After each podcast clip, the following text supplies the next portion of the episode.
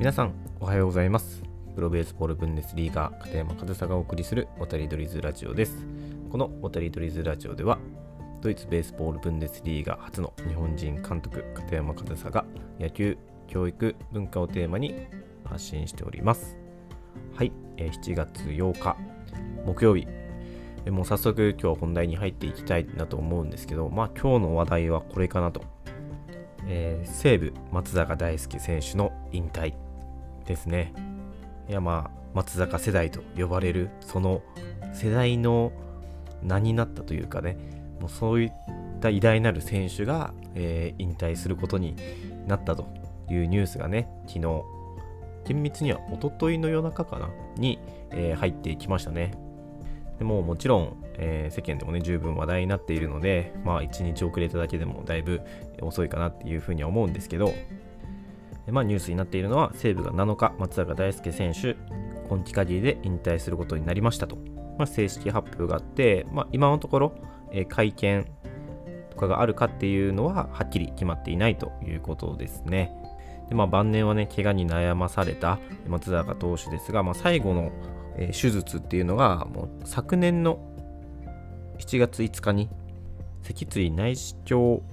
頸椎手術を受けて、えーその後、えー今シーズンで復活を目指したが右手のしびれが抜けず、えー結局今シーズンは公式戦の登板もないまま引退が決まったと。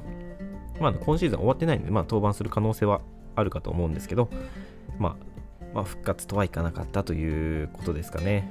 で、まあ、まあ、そうは言っても引退されるということでですね、えー通算成績をちょっと振り返ってみると、日本では218試合に登板して114勝65敗1セーブ、防御率は3.04。えーメジャーリーグでは158試合に登板して56勝43敗1セーブ、防御率は4.45。まあ、日米通算170勝ということでね、もう本当に怪我さえなければ、まあ、怪我さえなければっていうことは僕はまあ好きじゃないんですけどね、まあ、200勝はいけたであろう選手なだけにね、まあ、ちょっと残念かなっていうふうには思いますけど、まあね、そんなこと言ったってもうしょうがないんでね、まあ、一番悔しいのは本人だと思いますし、まあ、日本にメジャーリーグ行ってから日本に帰ってきてからというのはね、これといった活躍はね、できなかったっていうのがま事実なのでね、まあ本当にね、あのー苦しいプロ野球生活の晩年を過ごしたのではないかなっていうのが予想できますしね、本当に、まあ、まずはじめにお疲れ様でしたというふうには思いますよね。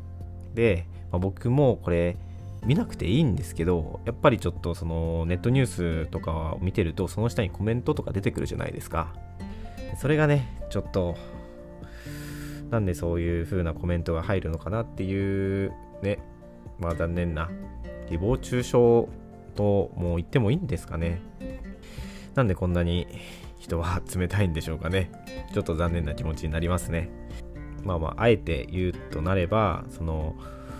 ね、晩年は全然活躍してないとか、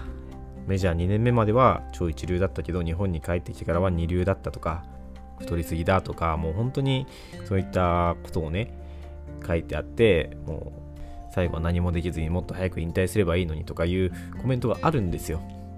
まあ事実ではありますよ。最後活躍できなかったっていうのは。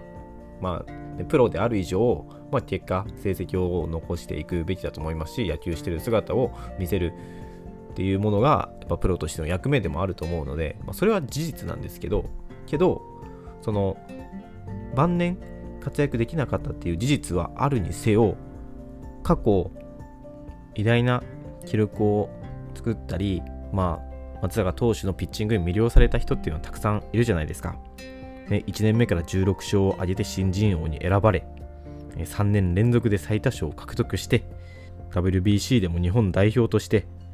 オリンピックでも日本代表として活躍して、なんかそういったものがなくなるわけじゃないじゃないですか。僕も覚えてますけど、その WBC の時のピッチングとか、あと、メジャーリーグに行ってのピッチングとかね、それにワクワクした気持ちっていうのは今でも覚えてます。そういうのがなくなるわけじゃないのに、その終わり際というかね、ここ数年活躍できなかったっていうところだけをピックアップして、ひどいコメントを上げている人たち、本当に何なんでしょうね。あんまり心穏やかではないですよね。まあ、見なければいいんですけど、本当に偉大な選手ですよ。ね、松坂世代と呼ばれるね、もうこの世代の選手たちの活躍っていうのは、まあ、その平成の怪物って言われてますけどこのせこの世代の選手たちがこの平成の野球を引っ張ってきたって言っても過言ではないと思うんですよね。でその世代の代表というかねリーダーというかね、まあ、リーダーは言い過ぎかそのな代表その世代の代表となる名名前を持つその松坂大輔選手っていうでもこれは本当に日本球界にとっては偉大な投手であるはずなんですよね。もうこれを超える世代っていうのはもうなかなか出てこないんじゃないですかね。まあそこに対抗、対抗というのもおかしいですけど、まあえー、1988年代のその坂本選手、田中将大選手、前田健太選手とかね、そういった世代ですごく日本のプロ野球、メジャーリーグを盛り上げている世代もいますけど、やっぱこの松坂世代っていうのはね、やっぱそこよりも一歩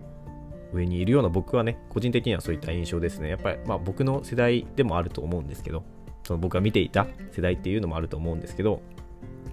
けどこの松坂世代と呼ばれる世代がもう残すところ、あのホークスのね、和田剛投手だけになって、やっぱりちょっとね、時代の変化というか、なんか一つの時代が終わる、まさに終わるような感じで、まあ、その世代をね、見てきた一ファンとしては、まあ、残念な部分ではありますけどでも、ね、さっきも言いましたけどその世代が残してきたものとか松坂投手が残してきた実績っていうのはなくなるわけじゃないしむしろそれを語り継ぐじゃないですけどね。あの僕思ったんですけどその、ね、今の子たち今の小学生とかなんかいわゆるその松坂投手の全盛期を知らない野球少年たちがえ松坂？みたいな。全然活躍したの見たことないしみたいな。最後全然投げてもないのに引退しないでみたいなことを言ってるんだったら、まあ、100歩譲って僕は分かります。だって見てないから。けど当時のその松坂投手の活躍を見てる僕ら世代とか僕らより上の世代の人たちが松坂はダメだみたいなことを言うのはもうこれは僕はちょっと違うかなっていうふうに思います。むしろその全盛期の松坂投手の活躍を知らない今の子たちにいや最後はこうだったけどこんなすごいピッチャーだったんだよっていうのを伝えるのが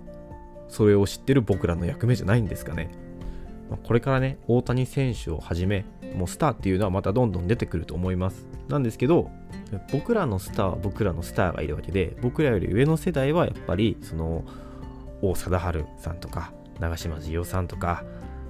僕らが現役を知らないスターがいるわけででもそういうのを語り継いでいくのがやっぱ歴史だと思いますし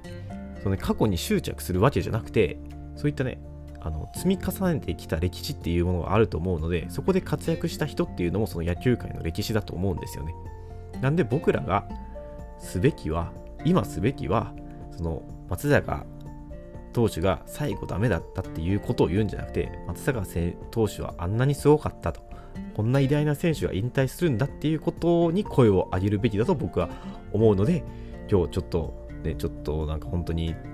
テンションが上がったというか ちょっと興奮しちゃったんですけど今日はこの松坂投手についてお話しさせていただきました。やっぱりね僕もそんな松坂選手にすっごい思い入れがあるわけではないんですけど正直けどいざ引退となるとやっぱりすごく寂しい気持ちにはなりますしもう一度見たかったなっていう気持ちにもなりますしでもそういう気持ちを前面に押し出していいと思うんですよね。なんでその今日はその誹謗中傷の話とかしたいわけじゃなくて、まあ、そういうことに目が行きがちっていうのはあるんですけど、その最後の方がね、終わり際が良くないっていうのは。でも、まあ、引退するって決まったのであれば、それ現役を続けてるのであれば、もっと頑張れよっていう意味を込めて知った激励みたいなのはありだと思うんですけど、もう引退するっていうのをもう決めたのであれば、お疲れ様でしたと。で、それを知ら、その松坂投手の活躍を知らない子たちに松坂投手はこういう素晴らしい選手だったんだよっていうのを教えてあげることが、そんなね、誹謗中傷することをなんかより何千倍も価値のある行動だと僕は思います。はい。ということで今日は、えー、松坂投手の引退というニュースからお話しさせていただきました。今日も最後までお聴きいただきありがとうございました。片山和沙でした。